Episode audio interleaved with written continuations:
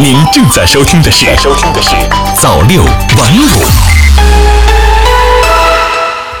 朋友您好，欢迎收听早六晚五早间新闻。news 华在北京，用新闻向您问一声早安。今天是二零一九年四月十五日，星期一，新的一周准备好出发了吗？首先来关注政策方面的消息，中办国办印发关于统筹推进自然资源资产产权制度改革的指导意见。中共中央办公厅、国务院办公厅近日印发。关于统筹推进自然资源资产产权制度改革的指导意见，意见提出，要加快健全自然资源资产产权制度，进一步推动生态文明建设，加快构建系统完备、科学规范、运行高效的中国特色自然资源资产产权制度体系，为完善社会主义市场经济体制、维护社会公平正义、建设美丽中国提供基础支撑。意见指出。要坚持保护优先、集约利用、市场配置、政府监管、物权法定、平等保护、依法改革、试点先行的基本原则。到二零二零年，归属清晰、责权明确、保护严格、流转顺畅、监管有效的自然资源资产产权制度基本建立，自然资源开发利用效率和保护力度明显提升。为完善生态文明制度体系，保障国家生态安全和资源安全，推动形成人与自然和谐发展的现代化建设新格局提供有力支撑。海南开放不停步，自贸区谱新篇。一年来，海南以自由贸易试验区港建设为抓手，坚持开放为先，推动形成全面开放新格局。今年前两个月，来海南旅游的境外游客中，来自英法德等欧洲国家的游客同比增长超过了百分之五十。一年来，海南新开通二十六条国际及地区航线，对五十九个国家的游客实施了入境免签。以旅游业为突破口，海南还在种业、文化、航运等重点领域加大对外开放力度，取消了蔬菜新品种选育和种子生产的外资股比限制，允许设立外商投资文艺表演团体。取消了新能源汽车制造外资准入限制等，不断放宽市场准入有吸引力的投资环境，让更多外资企业把目光投向海南。在东盟创新创业园今年上线运行的海南自由贸易账户体系，让入驻这里的外资企业的资金能够及时的自由流通，免除了他们的后顾之忧。一年来，海南提出的优化营商环境四十条举措，引进了国际化的法律、会计、仲裁等专业服务机构。今年一季度，海南新设外资企业八十二家，同比增长了近四点五倍，实际利用外资六千七百六十一万美元，同比增长五十一倍。第九届北京国际电影节开幕，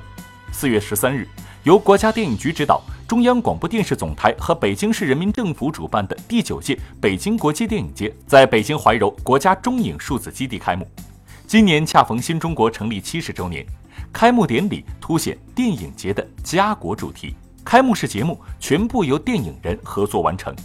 致敬追求电影极致呈现行业精神。本届电影节吸引了来自五十多个国家和地区、三百多家中外电影机构的一点五万名嘉宾共商电影发展。电影节天坛奖主竞赛单元共选出二十个国家和地区的十五部影片入围，包括《音乐家》《流浪地球》。第十一回三部境内影片和十二部境外影片，为期十五天的北京展映推出近五百部中外佳片，六十三场映后交流。展映期间，中央广播电视总台特别推出最难忘的华语电影话题征集，扫码答题赢取北京展映影票的线上线下互动。目前参与人数已经突破万人。中央广播电视总台在本届电影节开幕式现场、电影嘉年华场馆都实现了五 G 信号覆盖。将用 4K 超高清信号为观众呈现新媒体直播和电视报道，5G 加 4K 加 AI 全新战略为本次电影节报道增添了新的亮色。国家网信办关停清理违法 APP 三万余个。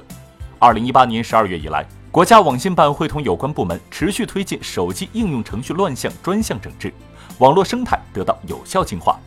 国家网信办针对涉黄赌毒、恶意程序、违规游戏、不良学习类移动 APP 开展专项整治行动。这期间，重点检测游戏、壁纸、工具、电子读物等受众广、风险高的应用程序，发现“全民切水果”等程序通过隐蔽执行、欺骗用户点击等方式，造成用户经济损失；作业狗等学习类 APP 存在色情低俗内容，严重影响了青少年群体的身心健康。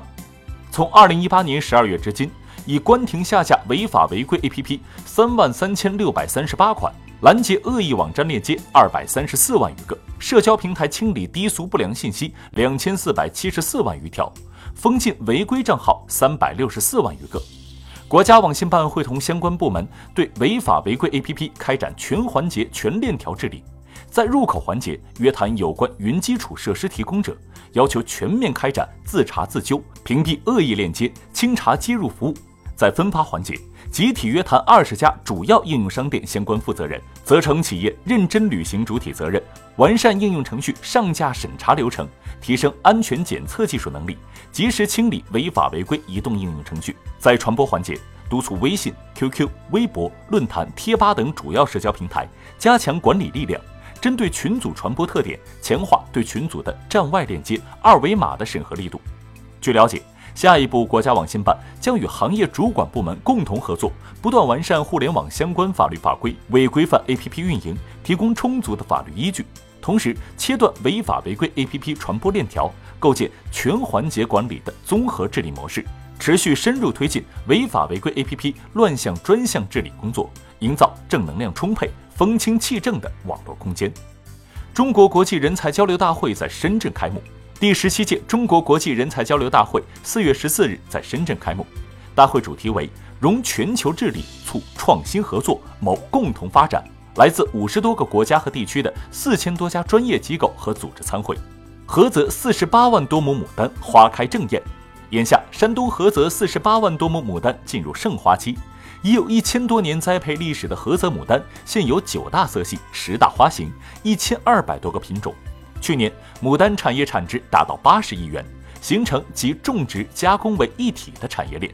二零一九北京半程马拉松举行。二零一九北京国际长跑节北京半程马拉松四月十四日举行，共有四十个国家和地区的五万八千多人报名参赛，创历届新高。选手们从天安门广场起跑，终点为奥林匹克公园，全长二十一点零九五公里。巴勒斯坦新政府宣誓就职，哈马斯抵制。新一届巴勒斯坦政府十三日在约旦河西岸拉姆安拉宣誓就职。本届政府成员大多来自巴勒斯坦解放组织中的第一大派别法赫塔，其余的巴解组织中其他派别成员或独立人士。不是巴解组织成员的巴勒斯坦伊斯兰抵抗运动哈马斯当天发表声明称，新一届政府不具备合法性，并呼吁举行大选。二零零七年，哈马斯与法赫塔在加沙地带爆发武装冲突，哈马斯夺取加沙地带控制权，法赫塔实际控制约旦河西岸，巴勒斯坦内部陷入分裂，两大派别于二零一七年达成的和解协议也没有得到落实。苏丹过渡军事委员会解除全国宵禁。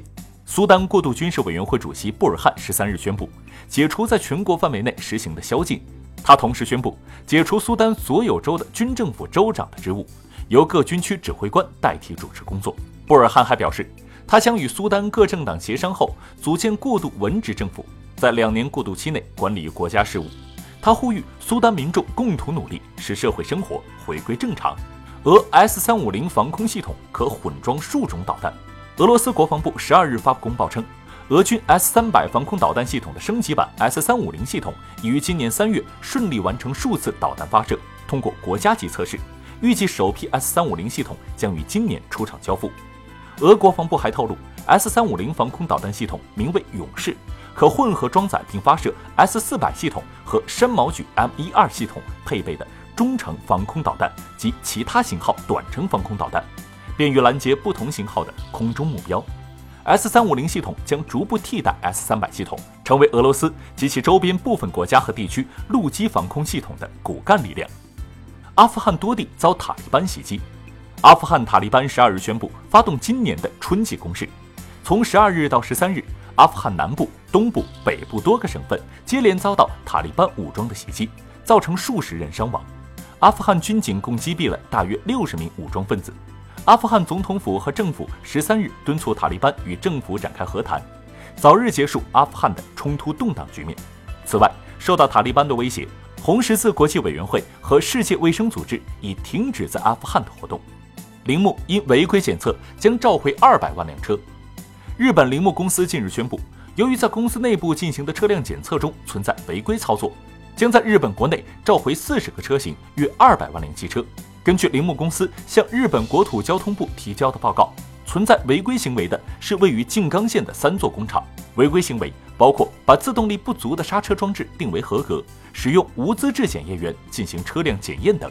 此前，铃木公司在燃放和尾气抽样检测中也被发现存在违规操作。近年来，日产、斯巴鲁、马自达等日本大型车企频频被曝在检测过程中存在违规行为。好了，今天的早六晚五早间新闻就是这样，感谢您的收听，我们晚间再见。